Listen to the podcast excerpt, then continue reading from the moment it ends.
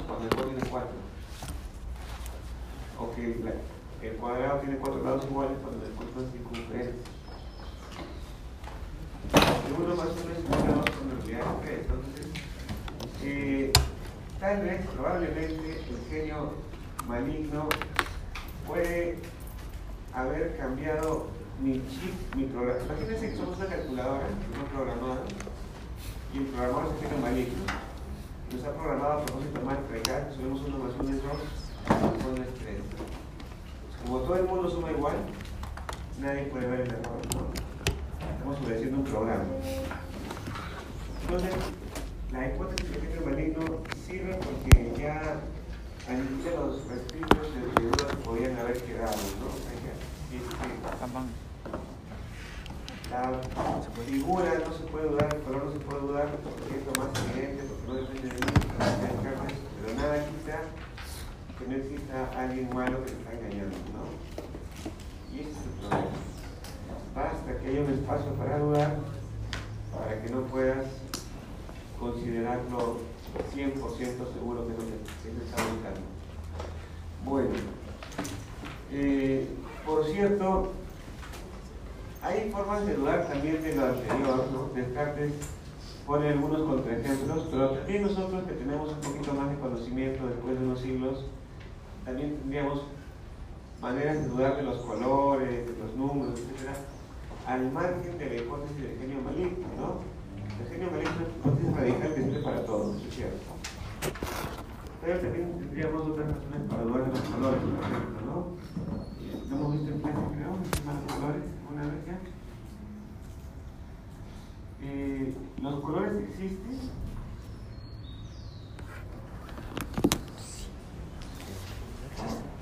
¿Los colores existen? ¿Qué saben de los colores? Claro, pero recuerda de que... ¿Te acuerdas? La refracción de la luz. Ya, pues la pregunta, el color es un dato objetivo, la pizarra es blanca, objetivamente hablando, Los colores existen. Todos consideramos blanco eso. Colores existen. ¿Es blanco? No se ¿La sabe. mayoría de votos? Sí. No es blanco. Ese es el problema. ¿Por qué? Y lo podemos atacar de, de diversas maneras. ¿no? Por ejemplo, un átomo, el maldito átomo de toda la vida, tiene una distancia entre el núcleo y el electrón. Y esta distancia, que es la mayor parte de- del átomo, es vacío. ¿Estamos de acuerdo? Entre el núcleo del átomo y el electrón que gira alrededor, esto que está aquí es vacío. ¿Está bien? La mayor parte de la masa del átomo entonces es vacía. ¿De acuerdo? Si la mayor parte de la masa de cualquier átomo es vacío No sería más de volumen. y el vacío no tiene color, ¿qué estamos viendo? ¿Sí? ¿Qué color es el vacío? La mayor parte de esta pizarra sería en el fondo es vacía. Es más, yo debería poder trabajar la pizarra. ¿No? Si no fuera porque el electrón gira demasiado rápido como para poder atravesar. Pero no hay color aquí. Y peor todavía, otro, otro argumento que pone en duda esto del color. eh, la percepción de, de los colores varía mucho según el ojo. Es decir, el ojo humano está configurado para ver los colores como lo vemos nosotros, pero el ojo de un perro lo ve de una manera distinta, ¿verdad? ¿Cómo ve el perro los colores? ¿Cómo ves los colores? ¿Cómo ves los colores? ¿Tono de azules? ¿Tono de grises? ¿Tono de verdes? No puede ser azules, verdes y grises, tiene que ser uno de los tres, ¿no? Eh, las abejas, las serpientes, No, ve. ¿el color está en los Sí, objetos o está en el ojo que está viendo? Están divididos. Claro, pero ven, ven de diferente manera que nosotros. No sería que Si el color está en el ojo, quiere decir que el color en sí no existe. Es simplemente una forma en que la luz se refleja según cómo está configurado tu ojo. ¿no? Y el ojo humano está configurado de una manera diferente al ojo de una abeja o de un perro. Entonces, podemos dudar de los colores, aún sin recurrir a la hipótesis del genio maligno. ¿Sí? ¿De acuerdo? No, pero los colores. Y de la matemática también porque la matemática tiene de aporías en sus puntos básicos, ¿no? Hay paradojas. Dime, dime. Profesor, pero los colores que nosotros percibimos no es por los sentidos que tenemos. Ese conocimiento que adquirimos por los sentidos, o sea, lo divide, o sea, mi pregunta es por qué lo divide si, o sea, los sentidos son los que nos permiten tener ese conocimiento de los colores. Porque los sentidos dan malas percepciones. Claro. Listo. Pero se supone que yo puedo estar dormido, pero el rojo va a ser el rojo aunque nadie lo vea. Aunque yo esté viendo verde, de repente soy yo daltónico, pero es rojo. Pero con esta eh, crítica decimos que ni siquiera el rojo, esté dormido de repente el rojo no existe. Si yo duermo, el rojo debe existir como rojo al margen de que yo esté dormido esté ciego de repente. Yo puedo ser ciego, pero el rojo es el rojo. El rojo solo es rojo cuando alguien lo está mirando con un ojo humano. Entonces, de algún modo, nosotros estamos creando el rojo. El rojo no existe. ¿Ya? Si los perros pudieran hablar, el perro te diría, no, es gris. Mira bien. No, no, perro, mira bien. ¿Y quién podría demostrarlo? Perro. Porque nadie, es, insoluble el problema, pues, porque cada uno va a mirar desde su ojo, ¿no? Si tradujéramos eso, por ejemplo, a una fórmula eh, con números, etcétera, para expresar el color, estamos quitando el color. Entonces, igual si pasáramos a una fórmula o al lenguaje de, máquina, ¿no? 0, 1, 0, 1, etcétera. El perro ve 0, 1, 0, 1, tú ves 0, 1, 0, 1, y a la hora de pasarlo a la pantalla, el computador hace la traducción, digamos, va a volver a ver gris y va a volver a ver rojo. Entonces no hay punto de, acuerdo posible. Bueno, dicho eso, la hipótesis de genio maligno parece un asunto muy inteligente, una manera en que ya se acabaron las verdades, ¿no? Porque pase lo que pase, diga lo que diga, piense lo que piense, un genio, un genio puede estar haciéndome errar a propósito, incluso de las cosas más básicas, ¿no? Incluso de los números, de la unidad, de repente el uno no es uno. ¿Alguna vez han puesto a pensar que el uno no es el uno? Porque si el uno es, es uno, en el fondo está dividido entre el uno y el uno que es. Entre uno. Otra El vez. 1 no necesariamente es el 1. Porque si el 1 es, tenemos el 1 y el 1 que es. ¿Qué? No tiene sentido. Y el 1 que es es 1, pero como también es el 1 que es, es doble en el fondo, no es unidad. No O sea, uno solo, ¿me entiendes? No. No. ¿Han desayunado? Sí. No. No. Alex. Eh, Todavía. El todo es el todo, no es el todo. Sí. El todo es el todo, en todas las partes, no siempre. No es igual una lata de frijoles. Pones todos los frijoles, no es una lata de frijoles. Si tú divides los frijoles, el jugo de los frijoles, la lata, la etiqueta, en el fondo estás como, nunca, nunca logras hacer un todo. ¿Sí? No. Porque siempre está dividido, pues, a eso me refiero. O sea, la unidad tal cual no existe porque siempre está dividida. Ay. ¿Ya me entienden también? Sí, sí. Una lata, en su cabeza pone una lata de frijoles. Es una lata de frijoles. Ya, pero esa una siempre está dividida. En los frijoles, en la lata, en la etiqueta, en el juguito, ¿no? Pues la unidad tal cual no existe. Porque siempre está divi- dividida la unidad. Cuando los presocráticos encontraron el átomo, ¿no? Eh, Demócrito y otros postularon la unidad elemental que no se pudiera dividir, le llamaron átomo, ¿cierto? Siglos más adelante el átomo se dividió. Y lo peor, ¿no? Que eso también se dividió en subpartículas subatómicas y ya no pegamos. Se quiere hablar de la unidad, no existe la unidad, nada es uno. ¿Ya? ¿Está bien? Y no necesitamos un medio molecular para eso. Bueno, el problema de medio generaliza cualquier posible eh, candidato a la verdad, ¿no? Lo, lo anula. Colores, figuras, formas, aritmética básica, etc. ¿Alguien quiere responder al uno? O sea, ¿alguien, ¿alguien cree que el uno sí es el uno? No. ¿Qué es el uno? La unidad, pues, ¿no?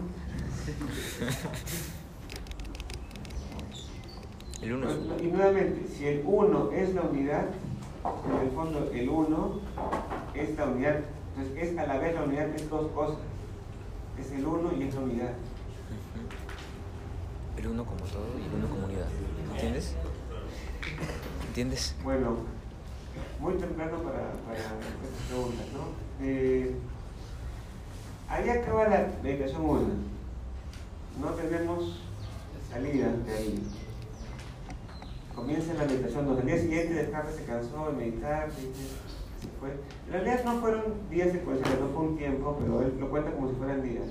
Ya me aburrí, voy a ir a mi casa, mañana continúo.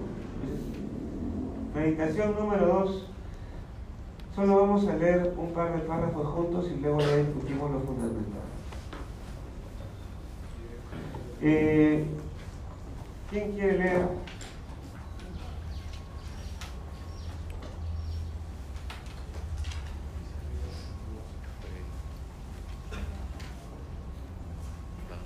¿De ahí? Sí, de ahí. Ya. Co- ¿Comienzo ahorita? o- Ah. Eh, he sido arrojado a tan grandes dudas por la meditación de ayer, que ni puedo dejar de acordarme de ellas, ni sé de qué modo han de solucionarse. Por el contrario, como si hubiera caído en una profunda vorágine. Estoy tan turbado que no puedo ni poner pie en lo más hondo ni nadar en la superficie. Me esforzaré, sin embargo, en adentrarme de nuevo por el mismo camino que ayer, es decir, en apartar todo aquello que ofrece algo de duda, por pequeña que sea, de igual modo que si fuera falso, y continuaré así hasta que conozca algo cierto, o al menos, si no otra cosa, sepa de un modo seguro que no hay nada cierto. Arquímedes no pedía más que un punto que fuese firme e inmóvil, para mover toda la tierra de su sitio. Por lo tanto, he de esperar grandes resultados si encuentro algo que sea cierto e inconcu- inconcuso. Supongo por video como las caminadas. Yo subo lo ya, mira. Mira, ahora que está el máximo volumen. Para que todo el mundo lo escuche.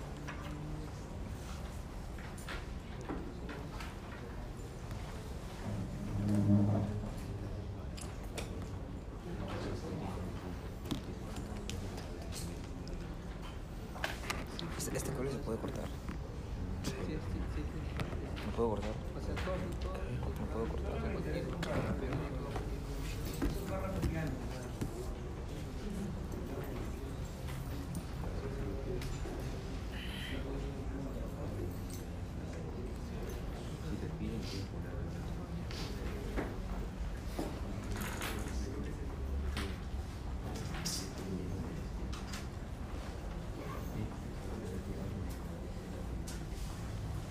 Entonces tienes que leer.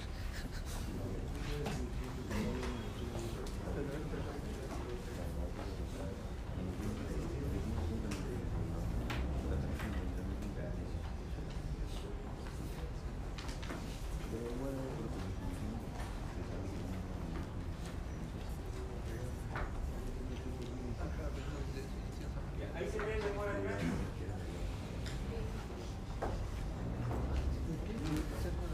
Entonces,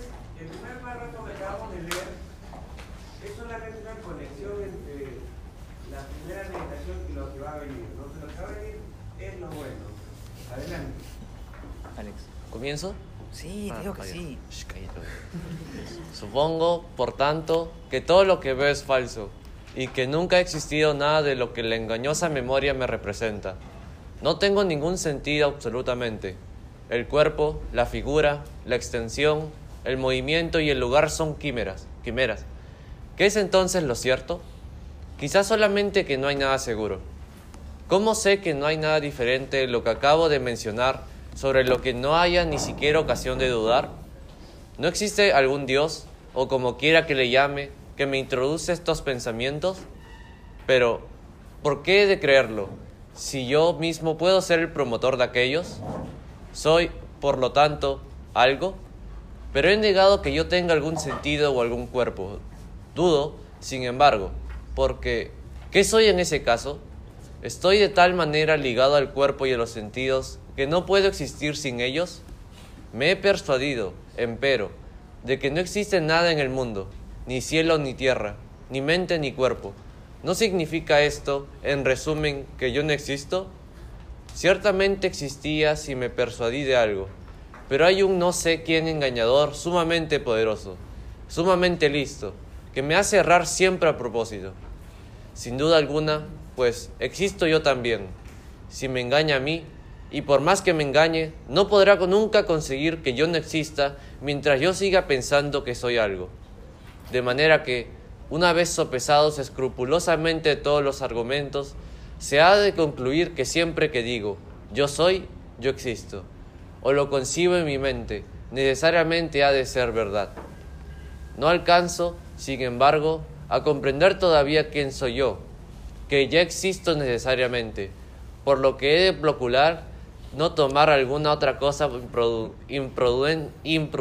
imprudentemente en lugar mío, y evitar que me engañe así la percepción que me parece ser la más cierta y evidente de todas. Recordaré, por tanto, que creía ser en otro tiempo antes de venir a parar por estas meditaciones, por lo que excluiré todo lo que, por los argumentos expuestos, pueda ser combatido, por poco que sea, de manera que solo quede en definitiva lo que sea cierto e inconcuso. ¿Qué creía entonces ser? Un hombre naturalmente. Pero, ¿qué es un hombre? ¿Diré que es un animal racional? No, puesto que se habría de investigar qué es animal y qué es racional. Y a- Eh, Cálmate. esa es una de las mejores páginas de la filosofía en general de toda la historia. Esa es una de las mejores páginas en la historia de la filosofía. ¿Por qué? Porque lo que Descartes está afirmando ahí, primero es radical, eh, segundo es bastante original y tercero es fundacional, fundacional porque se vuelve el fundamento. Digamos que esto es una grúa que estamos escarbando para encontrar una base para poder construir arriba abajo. ¿no? Entonces, los sentidos no sirven, escarbemos más abajo. El cuerpo no sirve, más abajo. Las formas no sirven, más abajo. ¿Y qué encontramos? Dios. El yo existo.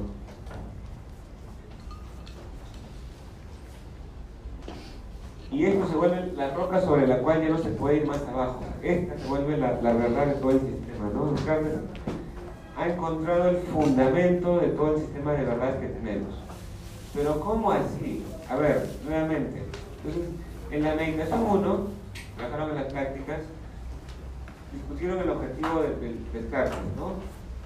Descartes es escéptico, ¿lo vieron eso, acaso? ¿No es creyente? ¿Es escéptico, sí o no? No, es creyente. Sí, Yo es creí que creyente. es escéptico. Hay muchas formas de escepticismo. Me imagino que recordarán la, la primera clase del curso y tenían que leer una lectura para esa clase, ¿se acuerdan? Al lado del escepticismo. ¿no? El escepticismo tiene muchas variantes. Existe el escepticismo radical, que cree que ninguna verdad existe. Existe el escepticismo moderado, que cree que la verdad podría existir, pero es difícil encontrarla. Existe el escepticismo metodológico, que es el de Descartes. El escepticismo metodológico quiere decir, yo no sé si la verdad existe o no existe, pero voy a asumir que no existe metodológicamente hablando. Descartes dice, yo querría encontrar la verdad. Su, objetivo no es destruir, no encontrar la verdad. Pero para poder encontrarla se va a convertir en escéptico. O sea, se vuelve una estrategia su escepticismo. ¿Me, entienden? No es que él esté afirmando que la verdad no existe, sino que precisamente para poder encontrarla tiene que asumir la mejor manera de demostrar que no existiera. Entonces, solo es un recurso, es un método para él. La próxima semana veremos que Hume, David Hume, poco después de Descartes, tiene otra forma de escepticismo. Ya, entonces, ¿me entienden cuando digo que hay muchas formas de escepticismo, no? Eh, entonces, Descartes está buscando la verdad, eh, pero no la encuentra fácilmente. Parece que todo lo que han dicho es falso, ¿no? Pero en esta página acaba de resolver el enigma. A ver, ¿alguien lo quiere explicar en sus palabras? ¿Cómo es que lo encontró y cómo es que está fuera de duda?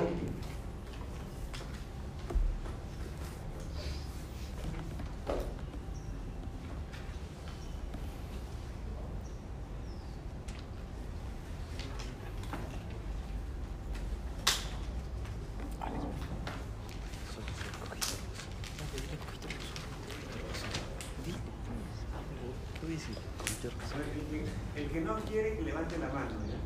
El que no quiere. Es que no quieres, no entiendo. Solo él no quiere, los demás sí quieren. ok, a ver tú, el de capucha.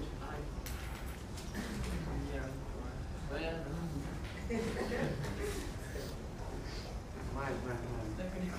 No entiendo. Eh, a ver, Día de encapuchados, a ver, ¿cómo?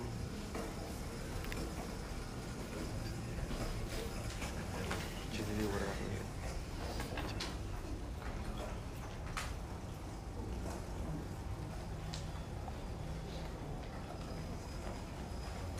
¿Cuándo lo pongo? Explica lo que hizo. ¿No nada? ¿Cómo que explica lo que hizo? ¿Cómo que explica qué cosa? ¿Que ¿Cómo llegó a que, a que Dios? Explicar, digamos, de qué hablando así. Ese argumento. De que, de que Creo que es, él asume que hay un lugar de que hubiera, si es que hubiera un genio maligno que, que esté engañándolo totalmente, para engañarlo, bueno, si existe ese genio, y para que le engañe a él, él también tiene que existir, porque es, es imposible que no que le engañe sin que exista. Y ¿Quién? ¿El genio? o sea, el genio lo engaña a él. Y si es que lo engaña, él tendría que existir para que lo ¿Quién engañe. es él? El genio Descartes. Descartes. Esta es la- Usa la palabra genio Descartes. Entonces, él, él suena muy neutro. ya.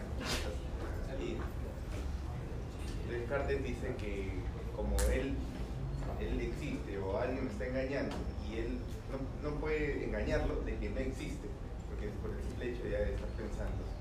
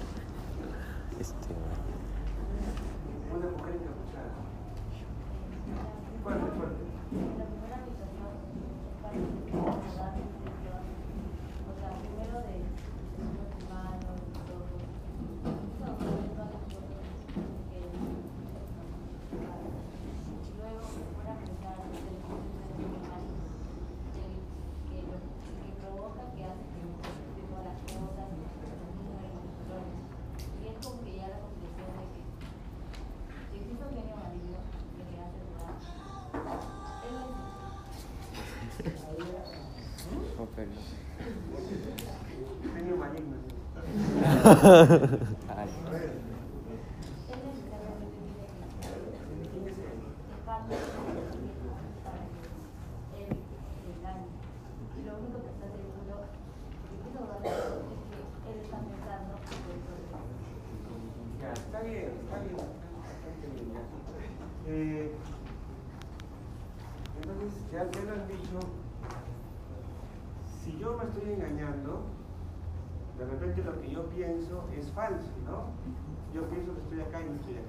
en mi cama y es un mal sueño.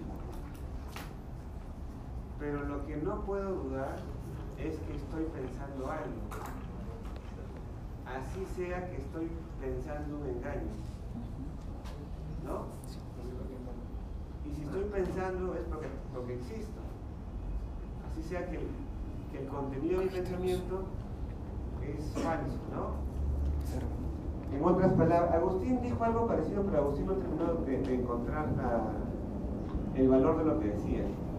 Agustín tiene una frase parecida, estaba buscando a Dios, Agustín no estaba meditando sobre la existencia de Dios, etc. Y Agustín dudaba de muchas cosas, de Dios, del mal en el mundo, porque Dios permite que sufran los niños, no sé qué. Entonces, Agustín dice, dudo de muchas cosas. Puedo dudar de todo excepto de que dudo. Puedo dudar de todo excepto de que estoy dudando. Porque si estuviera dudando de que estoy dudando, en el fondo estoy dudando. Por tanto, no puedo dudar de que estoy dudando. ¿No? Obvio o no obvio. Tengo la certeza de que dudo. Perfecto. Entonces, ya dejé de dudar de la duda. El problema es que Agustín no terminó de explicar, como él estaba buscando la existencia de Dios y otro tipo de problemas, no utilizó su razonamiento para llegar a una base, digamos, de verdad sólida, como hace Descartes. ¿no? Descartes, en cambio, sí, él no está buscando a Dios Descartes, está buscando si existe la verdad. Se da cuenta de que la afirmación, yo pienso, es verdadera. Así sea que lo que piense sea algo falso. Yo no puedo pensar que no estoy pensando, es imposible, no tiene sentido. ¿Puedo pensar que no pienso? Sí, sí, sí, sí, sí, sí, sí, sí puede, sí puede. Porque si pienso que no pienso, estoy pensando. Es Sí. obvio, ¿no? Ya. ¿Está bien, señores encapuchados? ¿Se entendió todo? ¿Está bien? Ya. ¿Quería decir algo? ¿Usted quería decir algo? A ver, diga algo. Bueno, pero una vez dicho que el yo pienso me demuestra que yo estoy pensando y que por tanto tengo que existir para poder pensar, ¿no? Al yo pensar, sé que existo. Pero eso también puede traer problemas, porque ¿qué significa exactamente que yo piense y que yo exista? La frase famosa dice, pienso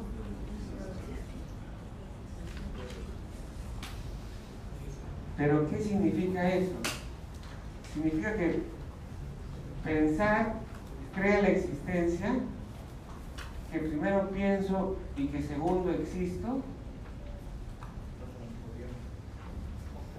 Les voy a poner frases. Imagínense que les pusiera para marcar en el examen. No es para marcar, pero imagínense que fuera así, ¿ya?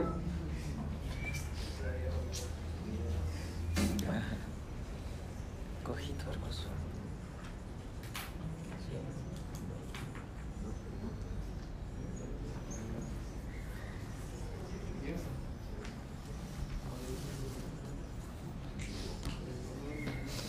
Léelo todo.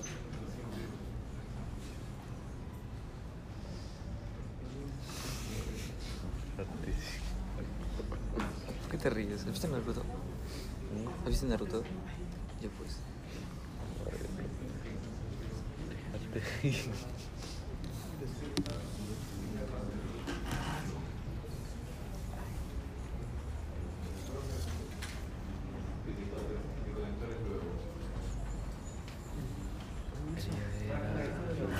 ¿Alguien tiene un plumón más, más decente?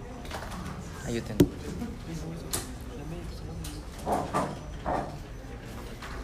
Profe. Profe. Quédate, quédate, quédate. Profe.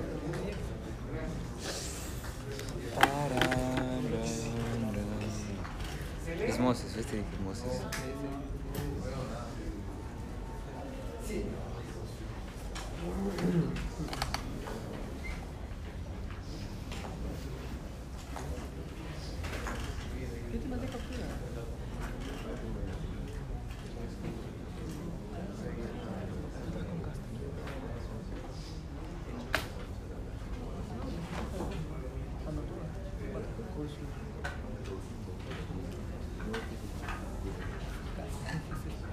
Moses.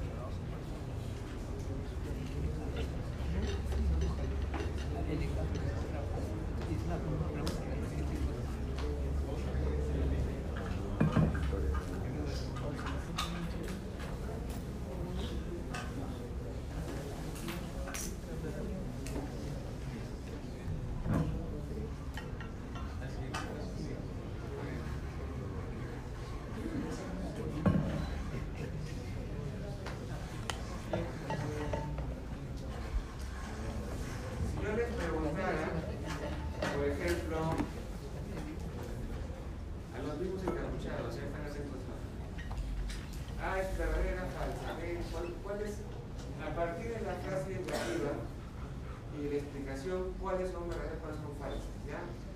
A ver, comenzamos de atrás para adelante. La última, señorita, usted. Ah, ¿es verdadera o es falsa? ¿Por qué?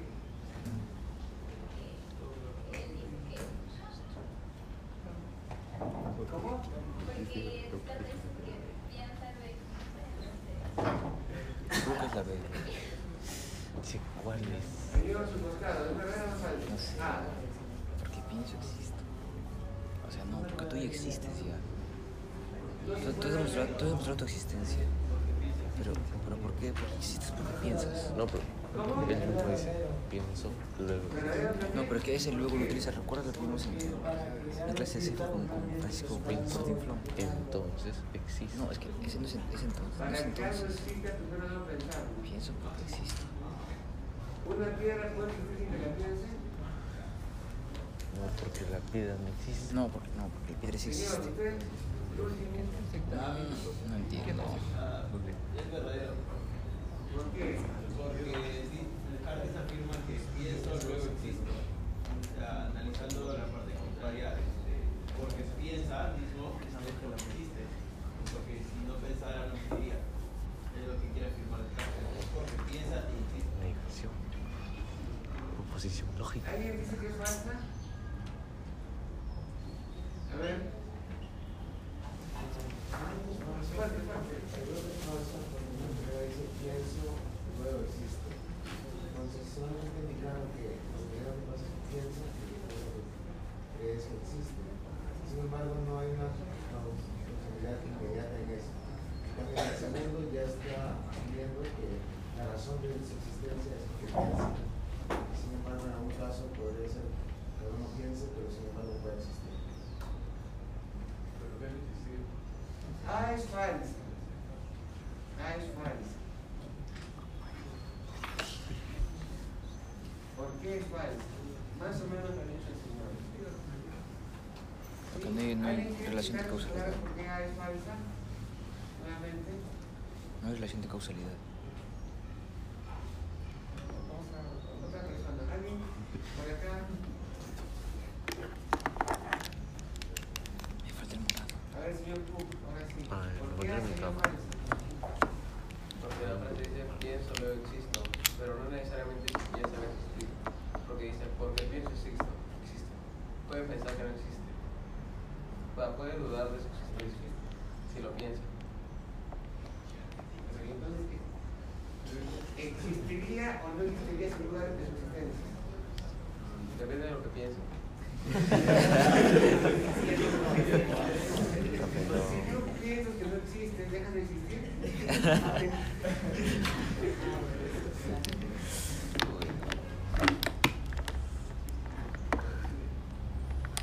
Este contra A ver, el último. Lógico. La frase no indica, solo indica una, conti- uno que es la continuación de otro, pero no indica una causalidad explícita. Porque, por ejemplo, una persona que que tiene muerte cerebral no puede pensar, pero aún así existe. Pero una persona que no ha tenido muerte cerebral no sabe qué hacer. Pero aún así existe. La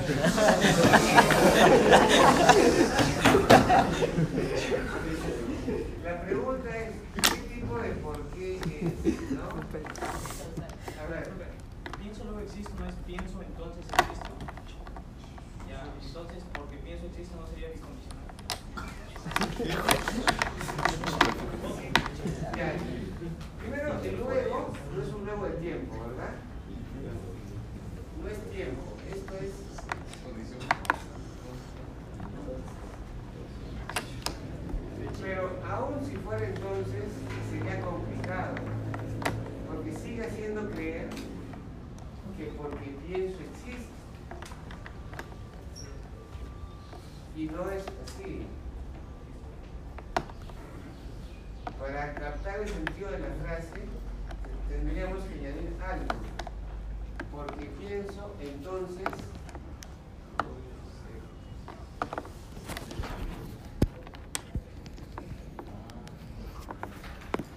Esa es la frase eh, concreta. Pero cuando yo la resumo en pienso, no existo, pareciera que porque pienso existe, pareciera, pero no existo es válido.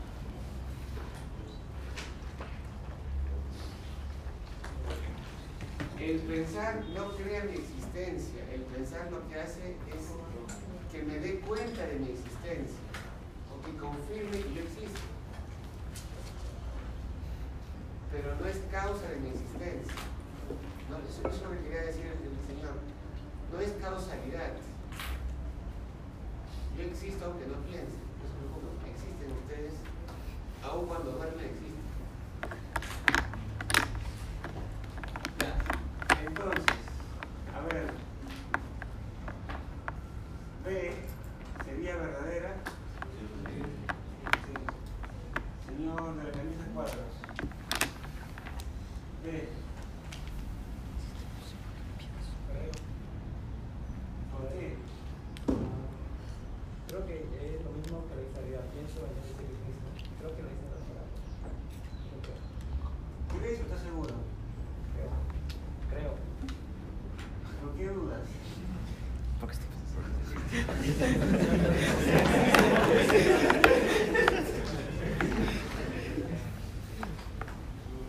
Dime la relación. Una extensión con tres o para el examen. A ver, ¿qué me salen dos hermanos? Dos, tres, ¿no? Dos. Dos, ya. Tres. Pero si usted quiere tres. Hace que sábado, ¿no? Adelante puso, ¿no? Sí, sí, sí, letra siempre primero. Ya, dos hermanos. Dos hermanas y primero. Ya, a ver. Creo que que está para espacio. Creo que está para espacio. Es lo mismo que está para espacio. Bueno, el señor de su derecha. La C. No, porque si, si niegas P, si niegas P, entonces ¿cómo? Si niegas P, entonces cambiaría. pienso, no sé. No, no, no, es que La frase dice que piensa, entonces sabe que existe. Entonces, la C dice que si no piensa, no existe. Pienso que la C es contraria al enunciado. Sería verdadero.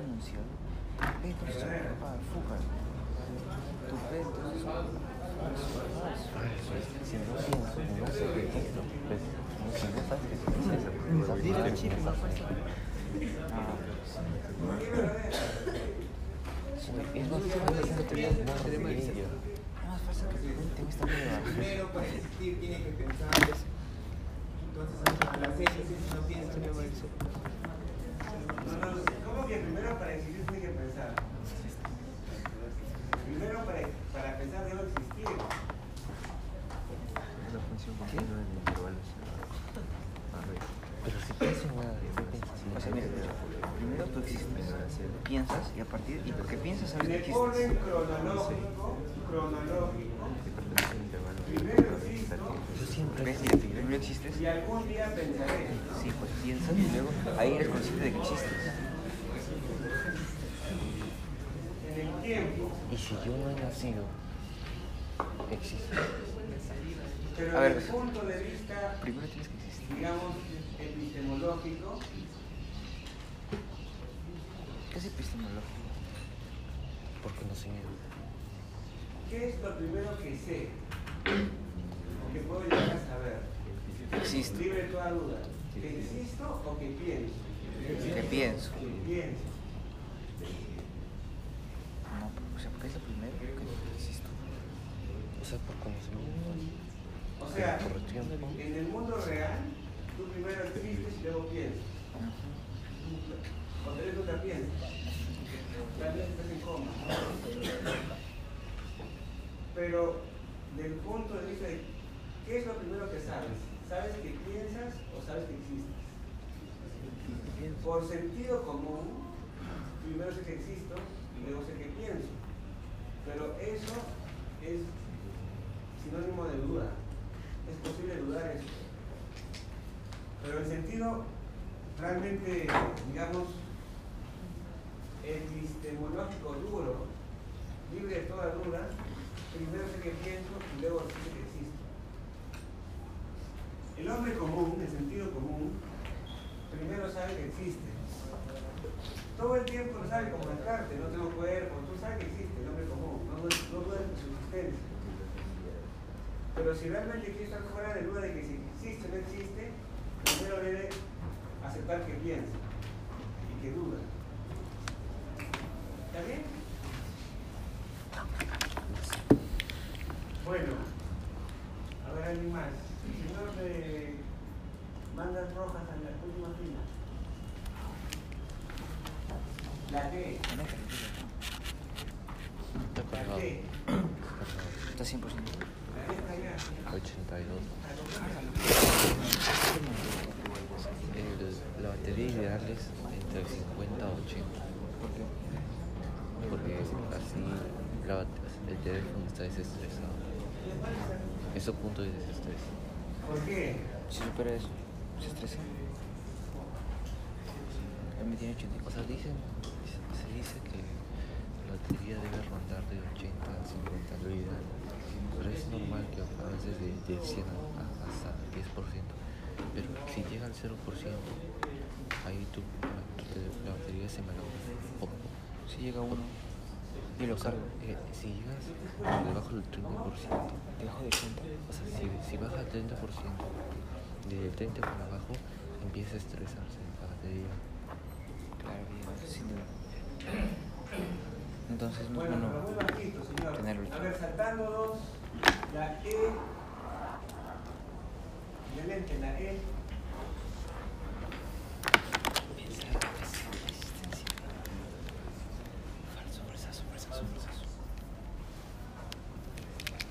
Pensar precede la existencia. ¿Y este? ¿Este es la batería? No, porque su única función es guardar ¿Por qué? No sé, solo sé la batería. Tú desconecta este. Porque se libera el dióxido de carbono. Si yo dijera Pero voy- Alex, voy a hacer esto, la existencia desde el punto de vista epistemológico, verdadera, ¿no?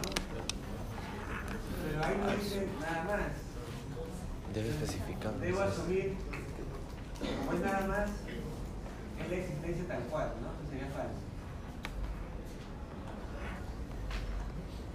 Ya. Por último, la más fácil, señor, la esquina, ese,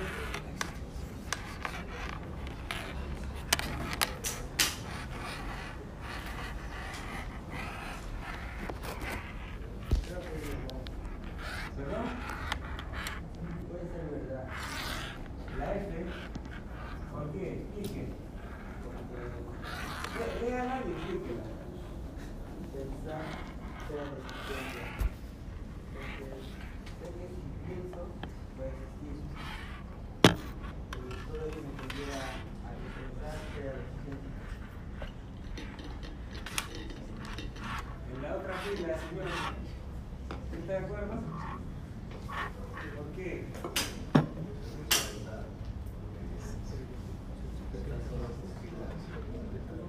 Fuerte, fuerte. Pensar solo confirma que que no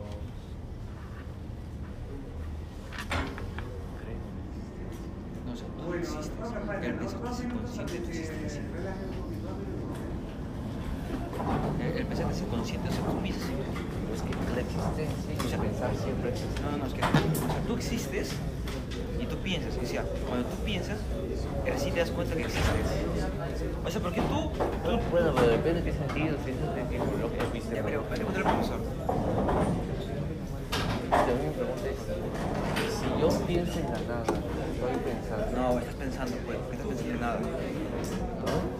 Pensar, estás. estás, estás No, porque, mira, imagínate, estoy, hay veces en que pienso, o sea, que observo algo, pero pienso en nada.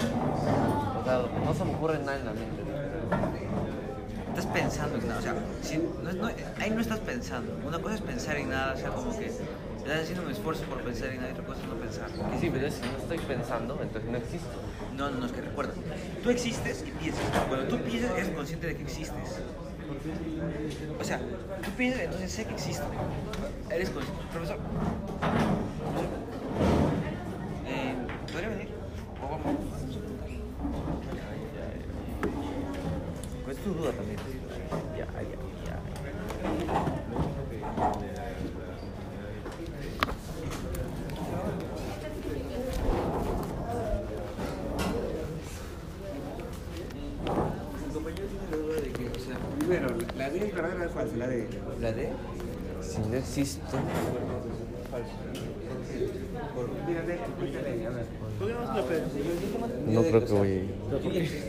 Estoy cagado. Cuando yo pienso, En me caga. da consciente de mi existencia. Entonces, si no existes, Puedes no eliminarlo, o pensar sea, porque no anda y pregunta, o sea, la pedís para preguntar, si no, nunca Ah. vas a entender. Sí, pero.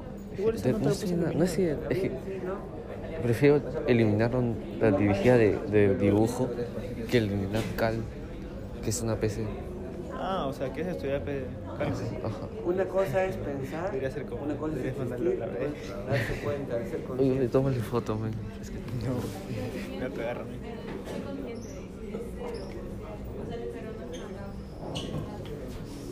Es causa de la conciencia de que existe, pero no causa de la existencia.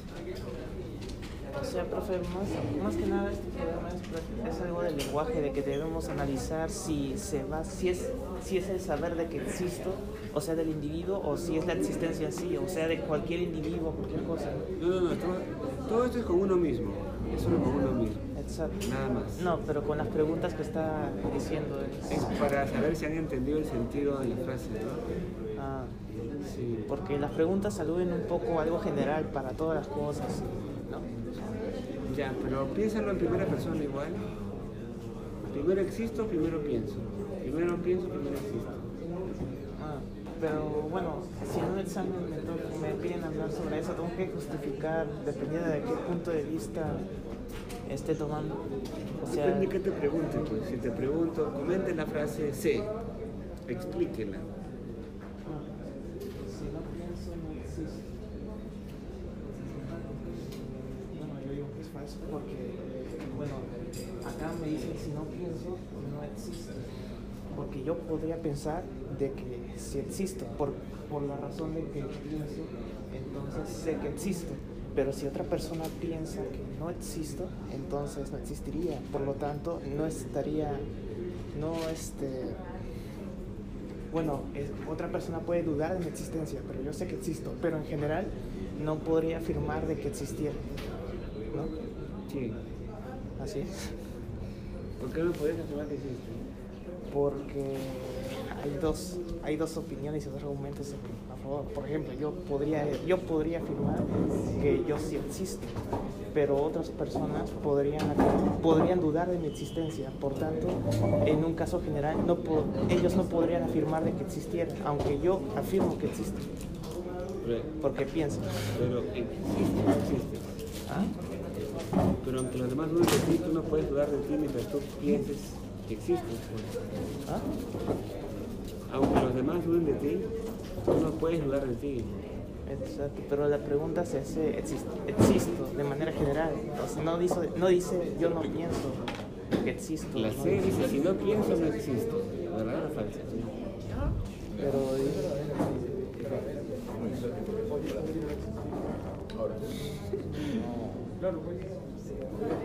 Rayando. O sea, mira.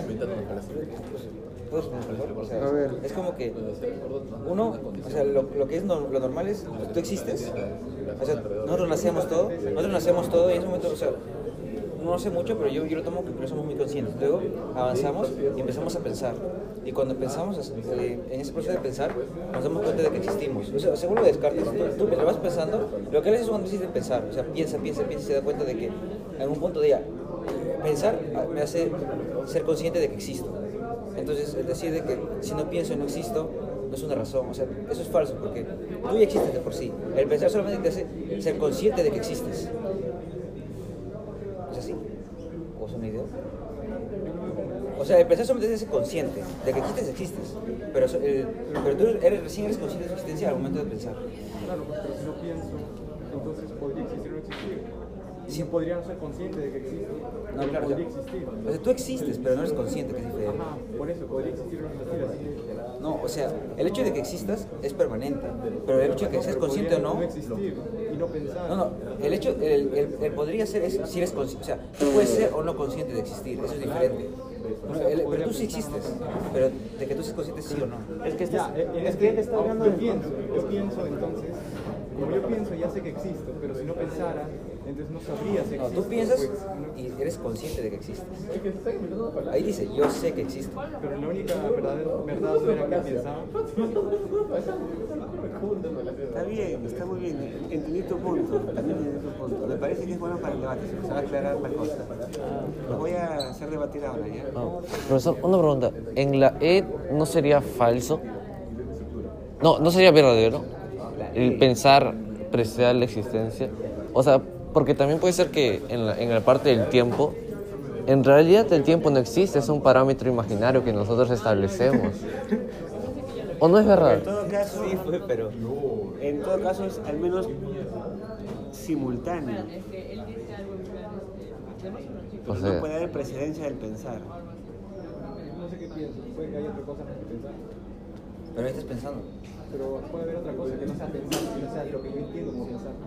Pero estás pensando. Ah, Ya, pero eso que tú le llamas pensar, cambia- cámbiale el nombre, llámale creer. O puede ¿Ya? que esté confundiendo mi razonamiento acerca de lo que es pensar y en realidad es otra cosa. No, pero ahí estás dudando de tu pensar. Y ese, de- de- eso es lo que digo, profesor. Si Pero dudas puede de que esta dudar, duda, ¿cómo sé que esta duda es la misma duda que mi pensar? Puede que no sea la misma. Mira, están muy bien tus preguntas, está muy bien. Este, ¿Se entiende? más o menos, estoy volando. Sea, el existo en el tiempo precede normalmente al pensar. A lo máximo, del punto de vista temporal, pueden ser simultáneos, existir y pensar. Pero temporalmente nunca puedo pensar sin existir. Ya. Simultaneidad puede haber. Precedencia de la existencia de Sí, claro, pero no al revés. Ay, ya. A ver, señores, espera, espera, espera. No, no, no, profe, no, no. Pueden tomar asiento, por favor. ¿Qué sí?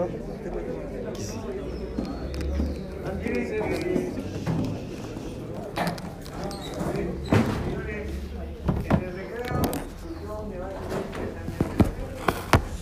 Yo querría que ilustren, porque nos, nos esclarecemos con las preguntas. Comienza el señor, responde el señor. Pero tú quieres hacer una buena pregunta.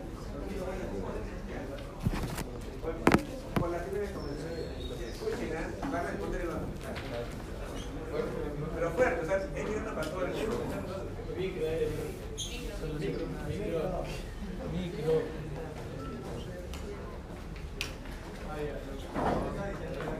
La única certeza que tengo es que pienso, porque estoy pensando ahora. O sea, como ahora pienso, como ahora pienso, sé que, que al pensar estoy existiendo, o sea que he existido antes, que por existir pienso. Y eso crea esas- ese círculo que se crea aquí de pienso, existo, pienso, existo. Ya, pero si no pensara, de un mundo, o sea, si no pensara, podría, no, entonces si no pensara no sabría si existo o si ex- o no existo. Así que simplemente podría existir o no existir y eso no, no se podría saber. O sea, es de ahí, si no existo, si no pienso, no existo. Si no pienso, podría existir o no existir al mismo tiempo. O sea, podría existir o no existir.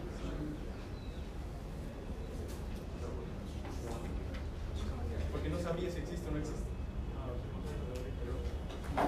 Bueno, o sea, lo que yo he entendido es que en el espacio temporal, o sea, para nosotros, en, o sea, en nuestro caso, porque Descartes habla de sí mismo, primero pasa en una etapa de que tú existes y luego piensas, o puede ser simultáneo, como usted, usted- usted lo había dicho, entonces tú realmente pensas, te haces consciente de tu existencia.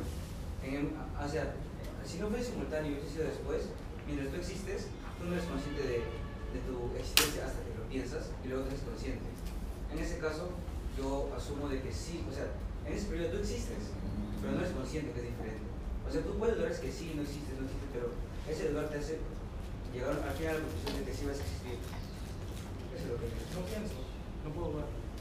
Ahora estoy dando porque pienso. No, claro, o sea, en la etapa que he dicho que no es simultaneidad, en ese o sea, hay, puede haber los casos de que yo, o sea, en el tiempo yo existo, una etapa en el que, por ejemplo, los niños o la parte de la etapa, que somos bebés, eh, no somos muy conscientes, o sea, no pensamos muy profundo, Y eso es algo que yo, como veo, lo puedo pensar, ¿existo? ¿No existo? No. O sea, hago mis hago las actividades normales y luego hay un momento en el que yo me puedo pensar, poner a pensar, a ver, no pienso. O sea, en, esa etapa de mí, en esa etapa de mí en la que no puedo razonar, se podría, se lo pueden considerar como no pienso, pero sigue existiendo. No, no, en el- o sea,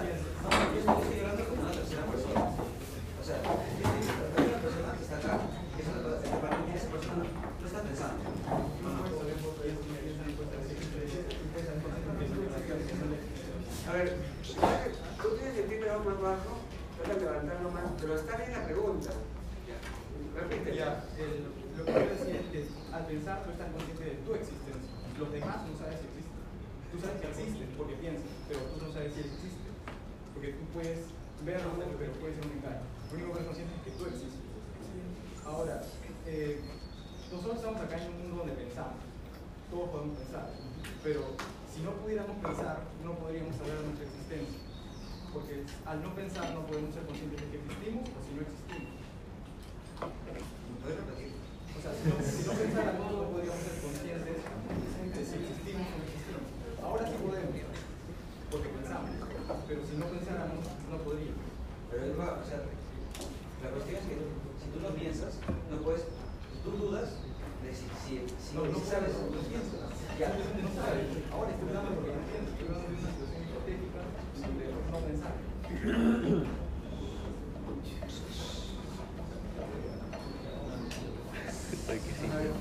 Dos quieren intervenir, a ver, fondo. Este, una persona muerta, por así decirlo, no piensa, pero ¿existiría o no existiría?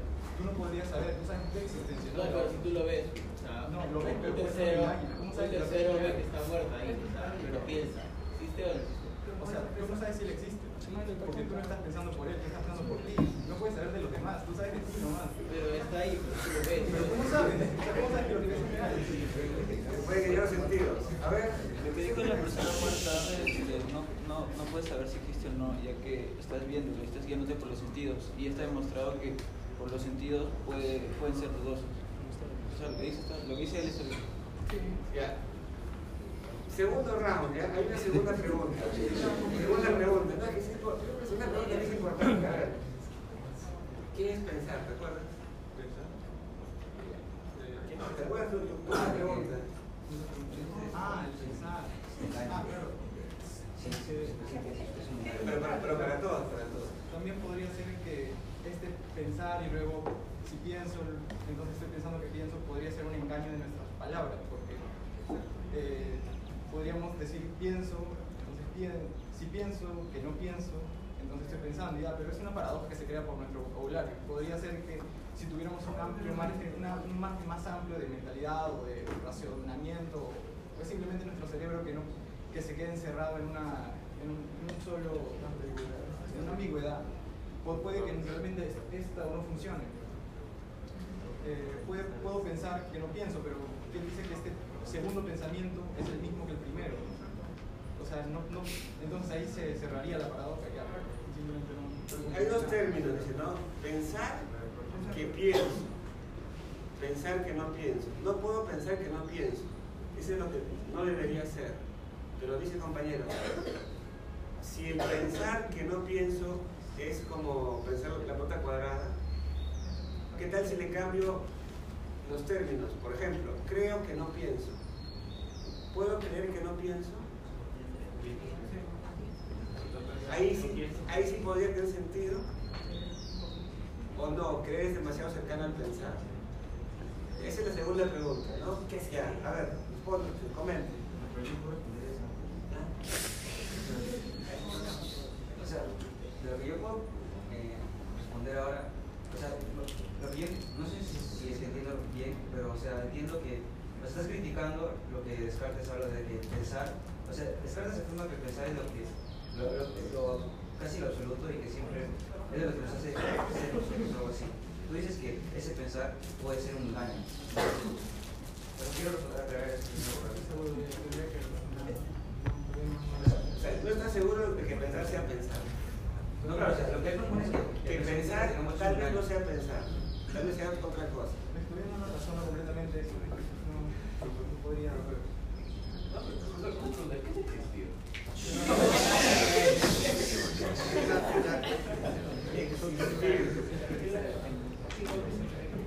eso cuando, cuando veamos a Hume, Hume es peor. ¿eh? Hume es peor. a mi juicio Hume realmente hace dudar de ti más que Descartes, a. Pero bueno, gracias caballeros, muchas gracias.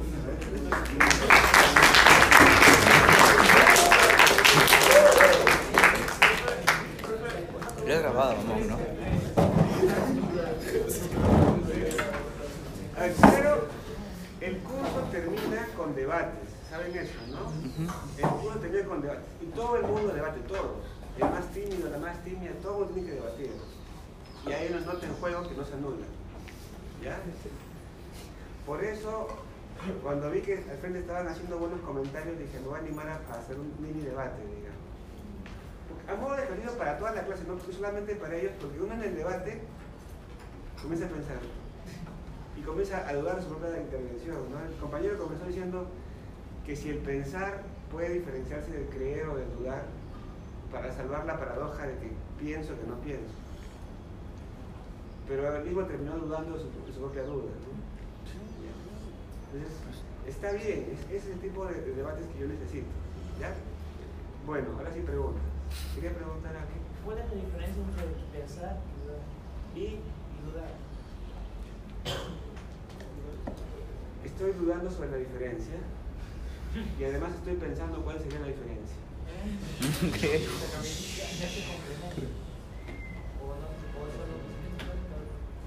Como estoy dudando de la diferencia entre dudar y pensar, tengo que pensar más la diferencia. En otras palabras, para lo fundamental, que es corroborar la existencia, no habría diferencia para lo fundamental. Pero en cuanto a operaciones de precisión, si hay algún grado de diferencia entre pensar, creer, dudar, tal vez sí podría haber una diferencia de grado, ¿no? Pero que probablemente sería no significativa para afirmar la existencia.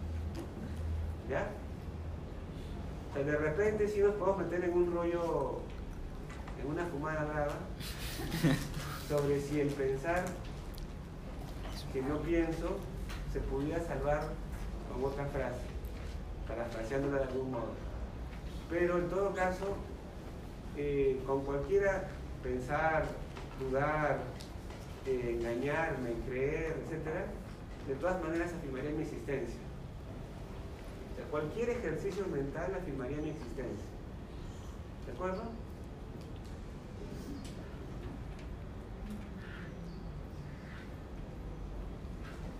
Termino. Mi, mi, piensen en la mente como el ecran, como la pizarra en blanco. Pueden poner ahí cualquier contenido. El contenido, una, una sirena, por ejemplo, ¿no? Mitad pescado, mitad mujer. Resumen. Pueden poner ahí un triángulo, pueden poner lo que sea, pueden no poner nada. Cuando está en blanco, ¿en qué piensas? En nada. Pero ya cuando te das cuenta de que en tu mente está en blanco, ya hay un contenido creer que tu mente está en blanco. ¿No? Si tu mente está en blanco y no te das cuenta, no pasa nada. Pero si te das cuenta que tu mente está en blanco, ya tu mente deja de estar en blanco. Porque te estás dando cuenta que está en blanco. Ese ya es un contenido. Entonces, con cualquier contenido de pensar, afirmación, duda, engaño, cualquier sea el contenido, así sea falso, no podemos dudar que hay un contenido en la mente. Si pensar es tener contenidos en la mente, ya pensar igual tener un contenido en la mente. Entonces, es imposible tener un contenido en que no haya ningún contenido. ¿Está bien?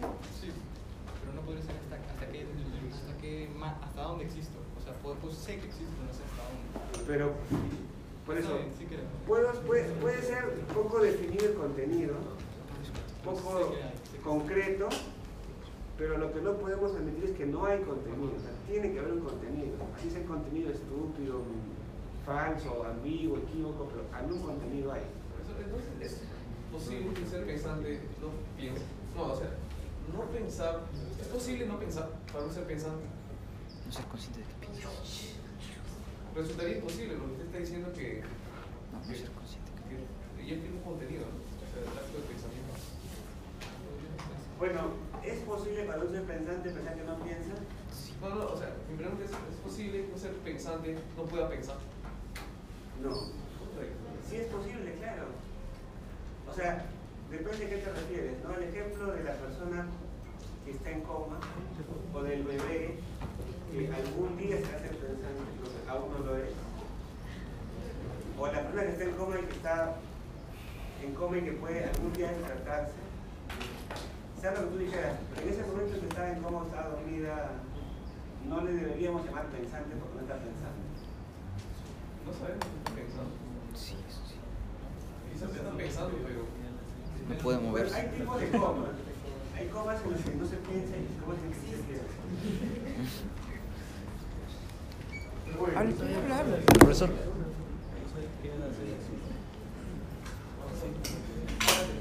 Habla fuerte. Habla fuerte. Compañero pregunta, ¿se puede dejar de pensar a voluntad? Algunas religiones intentan eso, vaciar la mente de contenido, ¿no? Pones así, hacer om, om. Alex. No, no, no, la idea, pues el ejercicio es tratar de vaciar mente. En que no te, en que no te des cuenta de nada. Es difícil. Porque uno para vaciar su mente comienza a pensar, debo vaciar mi mente, ¿no?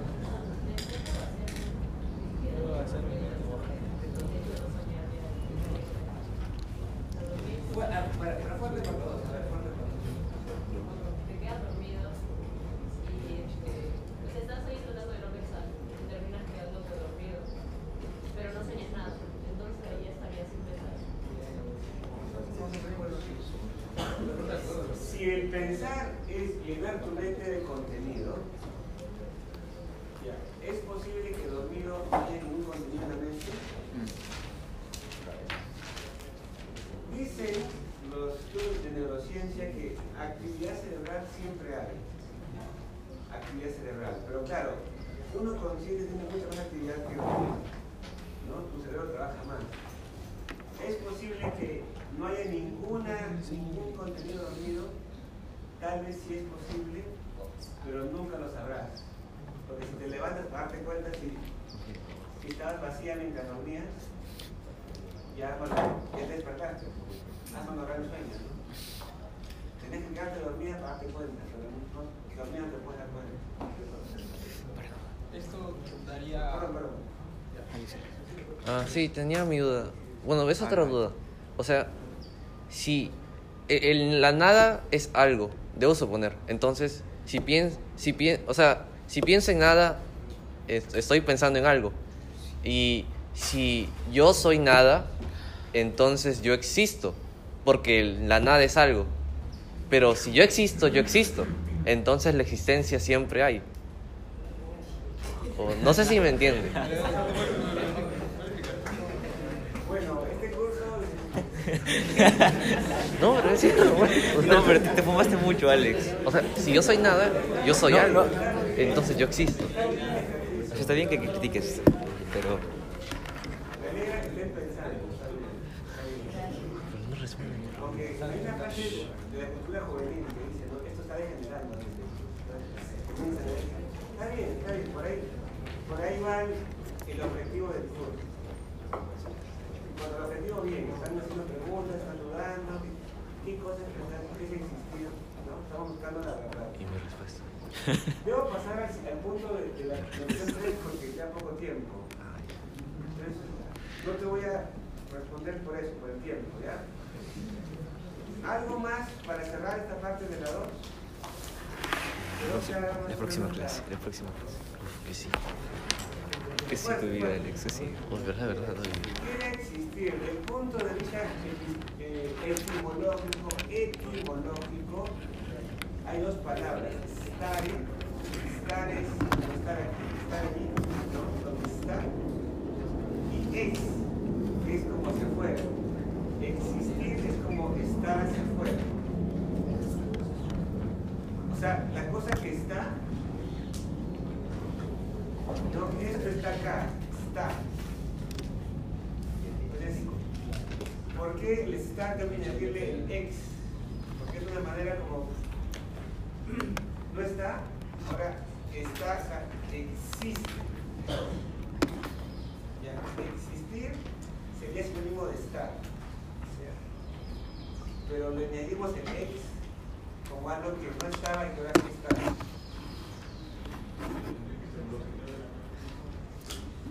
En sentido ontológico, más que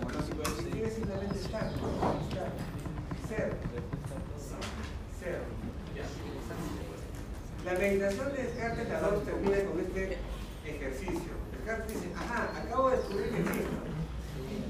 Pero ¿qué más puedo descubrir de que existo? Por ejemplo, de que pienso, que hace algo más. Sé que existo, sé que pienso, sumando todo eso, sé que soy un ser pensante. Comienzo a reconstruir deductivamente el mundo. Pienso, existo, soy un ser pensante. Que se puede engañar, que puede acertar. Fíjense que ya tengo cinco afirmaciones. ¿ah? Soy un ser que se puede engañar, soy un ser que puede acertar. Sí que es cierto cuando pienso. Entonces, comienzo a dar más afirmaciones de manera deductiva. Una última. El pensamiento puede ser autónomo, o sea, existir simplemente como pensamiento y no ser que piensa el pensamiento. O sea, podría simplemente el pensamiento hacer algo, pensamiento simplemente, y la única existencia que estaría seguro sería la existencia del pensamiento, que yo soy el pensamiento. No se entendí bien. A ver, el pensamiento, si fuera sin cuerpo, digamos, Es autónomo, es simplemente pensamiento que se auto que se auto pregunta, es simplemente pensamiento y yo estoy seguro de la existencia del pensamiento por pensar. O sea, yo soy pensamiento, el único seguro que tengo. Sí, sí, sí. sí eh, a eso iba a llegar justo con Descartes. O sea, Descartes lo que acaba de descubrir es que él es pensamiento. Pero no sabe nada más de él. ¿Tendré cuerpo? ¿No tendré cuerpo? ¿Seré un computador? ¿Seré un software? ¿Seré un virus? ¿Seré un robot? ¿No? Lo único que sabe es que, es pensamiento.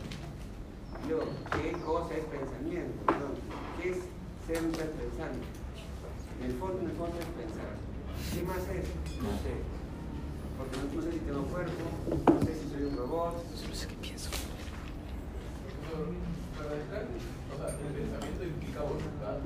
O sea, ¿cómo es que él puede saber si es que, o sea, él, él como él en sí está pensando, o que el genio marino no, o que esos pensamientos, por ejemplo, el genio marino le pone los pensamientos. ¿Cómo sabe que sus pensamientos no están ya escritos son como que algo que ya está auto- automático? Destino, no ya destino. está pensando porque quiere. Ya. Eso en principio no lo sabe.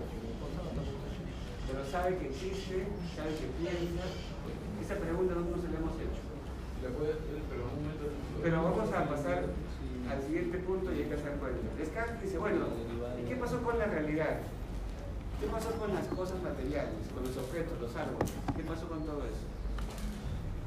Yo solo sé que yo existo. ¿Y qué pasa con los demás? Acabo de destruir el mundo a través de mis sentidos y lo único con lo que me he quedado es con mi pensamiento y mi existencia, nada más. Por cierto, solo para, para su libro, para su escenario, algunos dicen que Descartes se quedó, se quedó en el solipsismo. ¿Saben qué es el solipsismo? No. ¿Soledad? Yo estoy solo. ¿Se acuerdan la película Soy leyenda? Sí. Es una forma de solipsismo. O sea, Descartes se quedó pensando que él existía y yo no sé si los demás existen. De repente ustedes no existen. Ah, y ahí piensas que. ¿Cómo sé yo que ustedes existen? Claro, tú sabes que tú existes, pero no sabes que yo existo. Entonces, Yo puedo en el fondo yo solo me puedo afirmar a mí mismo. y no puedo afirmarlos a los demás. Entonces, ahí nace lo que se llama el solipsismo. ¿Pero eso no es esquizofrenia? ¿No les ha pasado cuando ven esos edificios, otros pabellones, de repente no hay gente, ahí está vacío?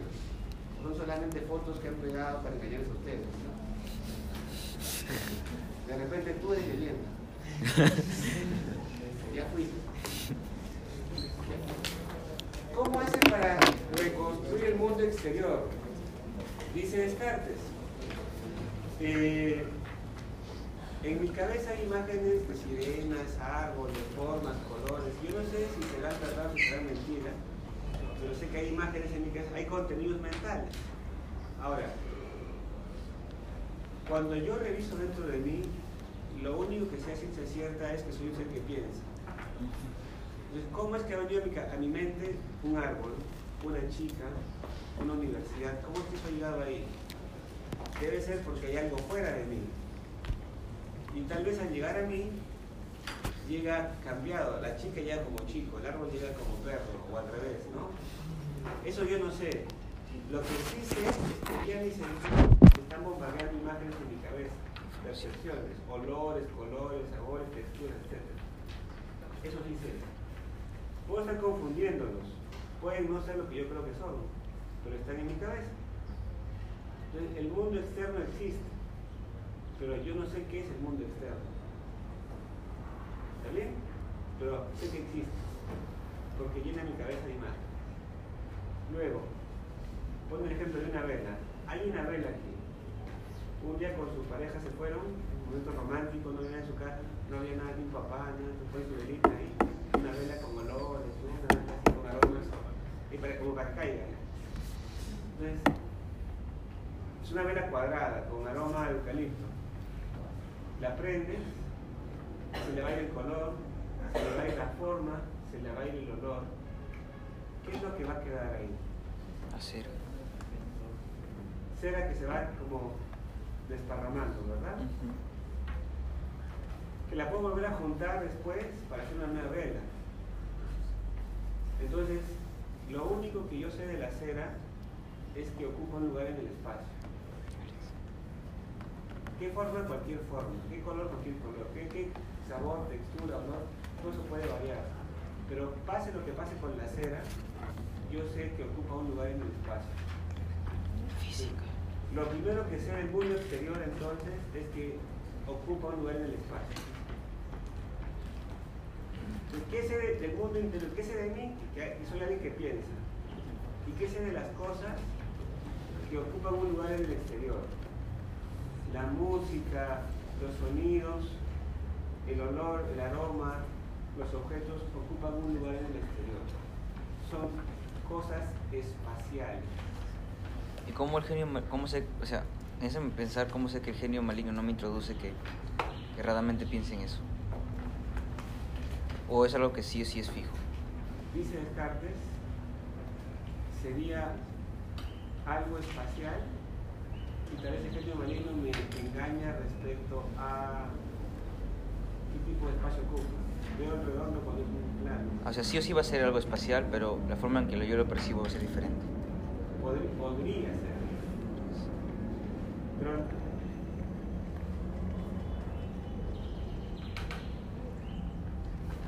Oigan, por acaso, si alguien tiene que hacer clases, tareas, yo no tengo ningún problema que se retiren a, a trabajar por si acaso. Me- no, me, no, me, no me molesta nada si alguien tiene que faltar por, una clase importante o una práctica. El problema es el genio maligno ahora. Ya sabemos muchas cosas, pero el genio maligno podría seguir engañándonos con todo lo demás. La pregunta, ¿Dios existe o existe un genio maligno? ¿O no existe ninguno de ellos? Y esa es la meditación 3. ¿Alguien leyó la meditación 3? ¿Alguien la leyó?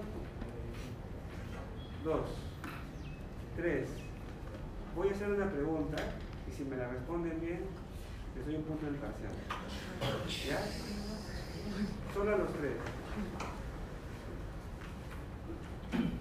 En ese orden. Uno, dos, tres. No, van a tarde, tarde, tarde. No, no, no, tarde. ya. Uno, dos, tres. ¿Cómo demuestra Descartes la existencia de Dios en la 3? Eso lo hizo A ver. Mayra. Uno, dos, tres. Que no lo he todo, ¿verdad? A ver, este.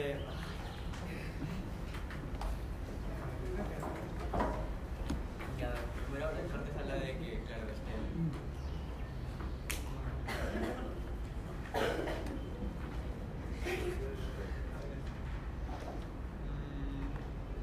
Ya, de lo que me acuerdo, él decía que ya existía existir un Dios porque yo tengo en mi pensamiento, bueno, él Descartes tiene en su pensamiento la idea, la idea así plasmada de, una- de un ser perfecto que, que existe.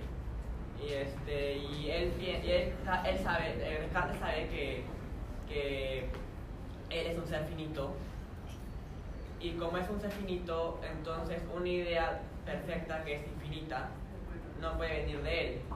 Así que él plantea que esa idea la tiene que haber de una forma heredado, o sea, haberse transmitido de un ser superior a él que vendría o a ser el mismo Dios perfecto e infinito o un sub, como una un, un intermedio entre, entre Dios y Desca- y Descartes que tuviera plasmada también esa idea.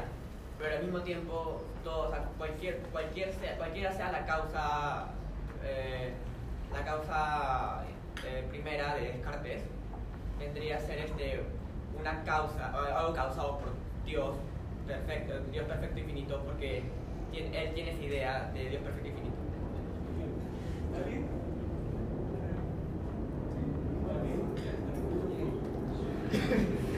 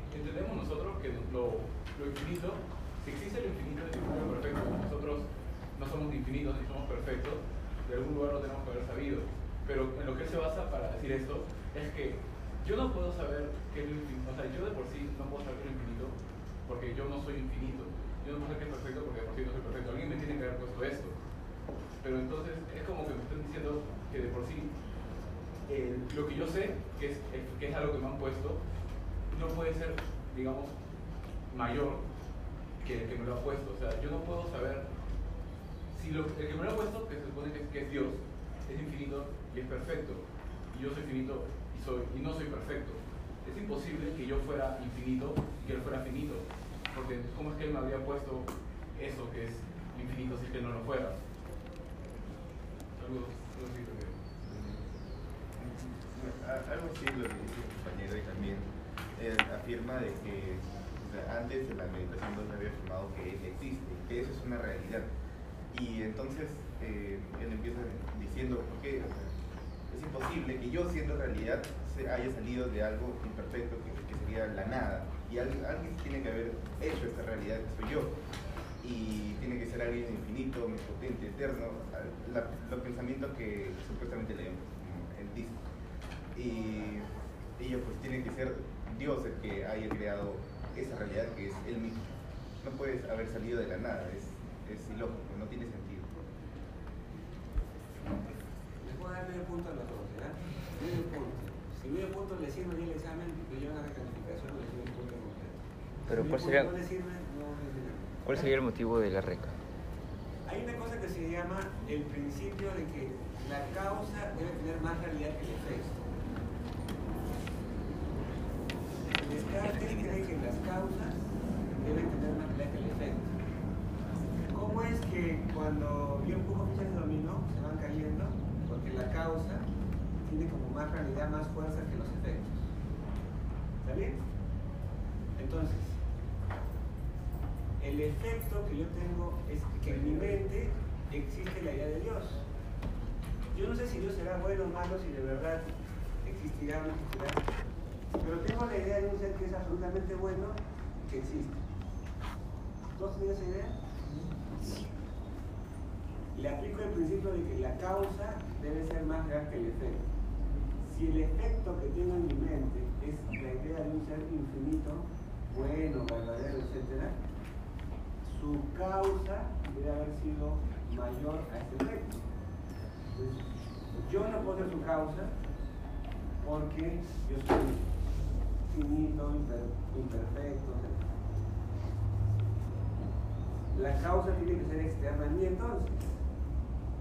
Y si ese ser externo tuviera la misma realidad que la idea, simplemente fuera una idea, no podría generar el efecto en mí. Porque la causa debe ser siempre mayor que el efecto. Para que la causa se genere, o genere sus efectos, de algún modo tiene que existir. Es un complemento al tema de cómo yo siendo finito puedo pensar en lo infinito, ¿no? Cómo yo siendo imperfecto puedo pensar en lo perfecto. Por necesidad de que la causa de eso sea mayor. ¿Ya? ¿Está bien? Bueno, en realidad, no sé si les convence, ¿les convence a los demás el argumento de la existencia de Dios? Dios tiene que existir porque yo que soy infinito e imperfecto no puedo crear algo, perfecto en mi mente. La idea de perfección tiene que haber venido de algún lado. Alguien la ha puesto en mí. La cultura, mi papá. Pero, ¿y quién la puso en mi papá? ¿Y quién en la cultura? Entonces, repito el infinito, ¿no? Tiene que haber sido el ser infinito en sí mismo el que nos ha puesto a nosotros la idea de lo absolutamente bueno, lo absolutamente, ¿no?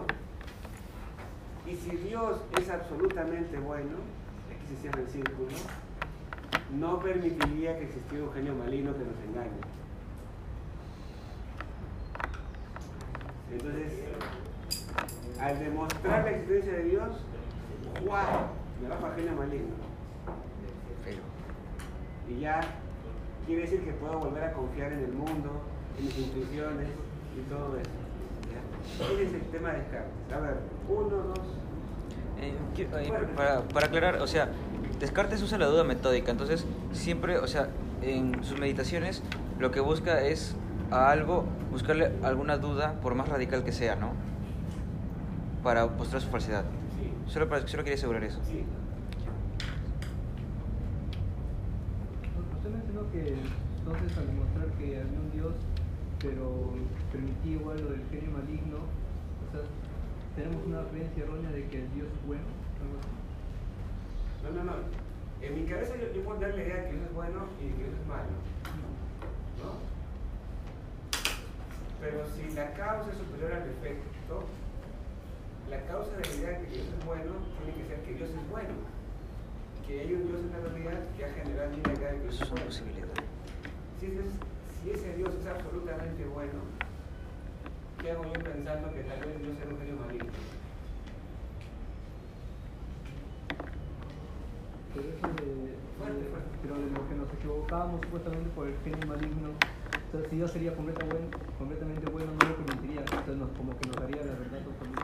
Claro, claro, por eso se a confiar en los sentidos, en la mente, en la forma, en los colores y todo lo demás. Entonces sí es imposible. Dios convierte en algo más que Dios. Dios para nosotros, para los creyentes en general, es como la garantía del bien sobre el mal eterno. Pero para Descartes, Dios cumple un papel epistemológico. Se vuelve garantía de la verdad. No garantía del bien, sino de la verdad. Porque él lo que le interesa es la ciencia, el saber. Más que la moral, las buenas costumbres, todo lo ¿tú qué demás, le piensas? interesa encontrar lo verdadero. Y Dios, en su infinita bondad, no va a querer que nos engañemos. Garantía de la verdad, más que del bien incluso. ¿De dónde saca Descartes que somos finitos? ¿De dónde saca Descartes que somos finitos? Porque nuestro pensamiento se engaña, porque es finito, no puedo pensar todo, pienso de los pocos, ¿no? ¿Cómo Es sabemos como una evidencia de los contenidos que voy poniendo en mi mente. ¿Cómo sabemos que realmente todo lo que pensamos, cómo sabemos que realmente todo lo que pensamos realmente es perfecto, pero en realidad lo, lo que identificamos es que nos dicen que es, que es como una imperfección? En realidad todo es perfecto porque simplemente sale de nosotros, todo es perfecto. Pero Puede si puedes dudar de tu propia perfección es porque no es perfecto.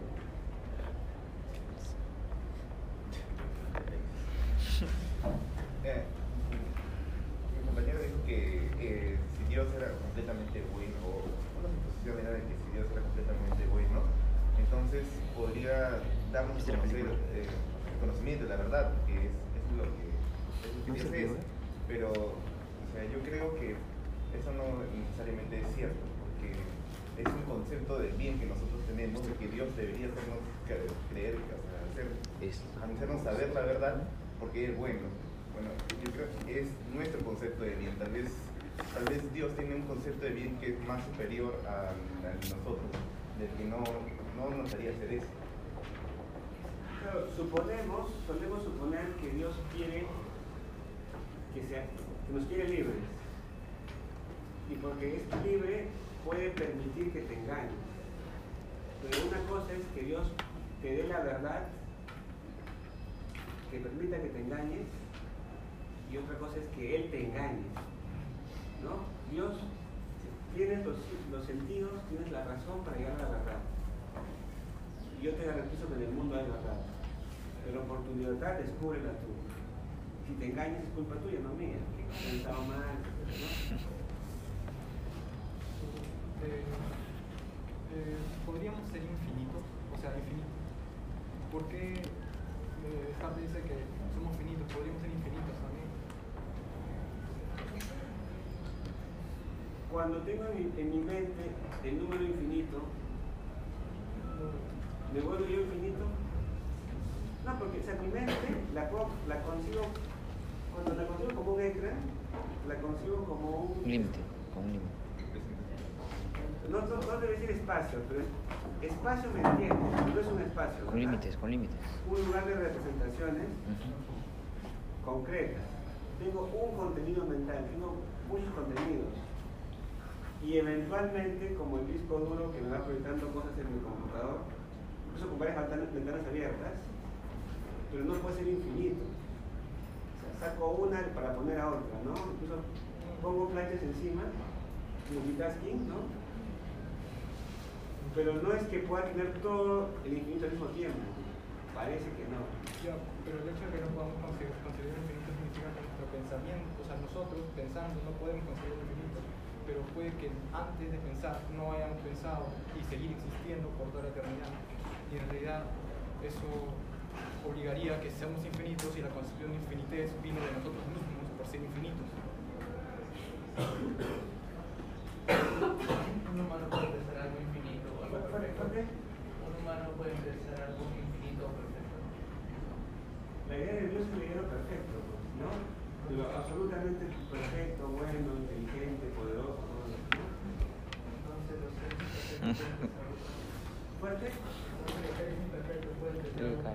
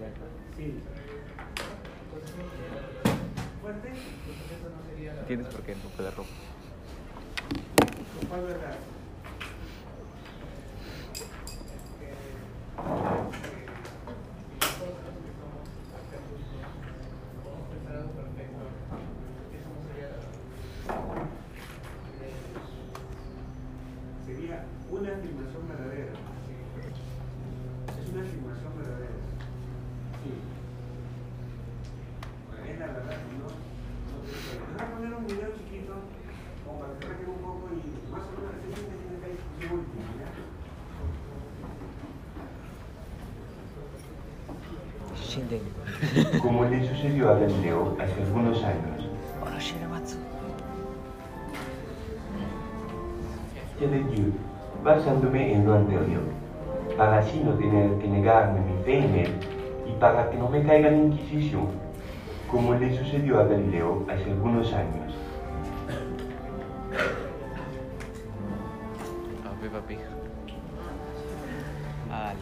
Para saber si Dios existe, me he basado en una serie de pruebas que intentarán comprobarlo. Siguiendo el razonamiento de los temas anteriores, debo comenzar eliminando todo lo que percibo por los sentidos, incluyendo mi propio cuerpo, para quedarme con lo único que tengo como seguro, que soy un ser pensante. Así, comenzando desde cero, puedo comenzar a aceptar como verdadero solo aquello que puedo entender claramente con mi pensamiento. Es importante dejar claro que lo que juzgo como verdadero en mi pensamiento no es necesariamente existente fuera de mí. Es decir, puedo imaginar una quimera y es verdadera como idea, aunque sea falsa materialmente. De la misma manera, puedo sentir el calor, aun cuando no haya ningún fuego exterior que me caliente. Aunque las cosas materiales no existan, la idea que yo me formo de ellas sí existe dentro de mi pensamiento. Un ejemplo de esto son las leyes geométricas y matemáticas, como que los ángulos de un triángulo equivalgan a dos ángulos rectos, o que todos los extremos de un círculo sean equidistantes a su centro, o que 2 más 2 sea 4, que, aunque no tengan una realización física, son verdaderas en sí mismas como ideas.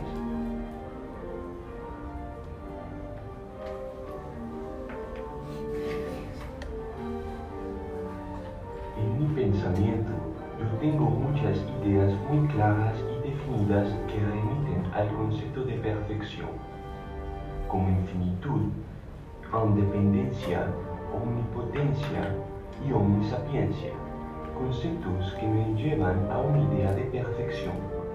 Pero, ¿cuál es el problema? Que debe haber una causa que me lleve a tener estas ideas en mi pensamiento, y por no existir ni dentro de mí ni en lo que he percibido del mundo exterior, nada que cumpla con estas características perfectas, ya que yo y el mundo exterior somos dudosos e imperfectos, entonces algo o alguien que sí posee estas características tuvo que haberlas introducido dentro de mí. Este alguien debe ser Dios, un ente perfecto y superior, quien posee estas cualidades y me ha dejado las ideas de estas en mi pensamiento. Disculpadme. Mi nombre es Thomas Hobbes. Tengo algunas cuestiones que tratar en lo que respecta a sus pruebas, señor Descartes. Lo primero es que nosotros no tenemos ninguna idea de Dios dentro de nosotros. Podríamos pensar en un dragón, así no exista. Podemos pensar en el calor del fuego, aunque no haya un fuego exterior.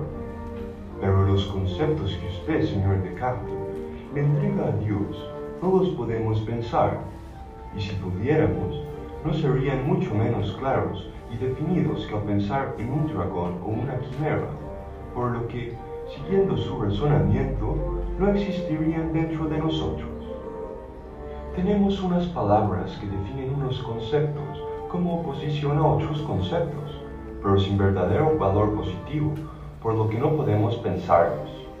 Por ejemplo, omnipresente como privación de lugar, infinito como privación de final, omnisapiente y omnipotente como privación de ignorancia o debilidad.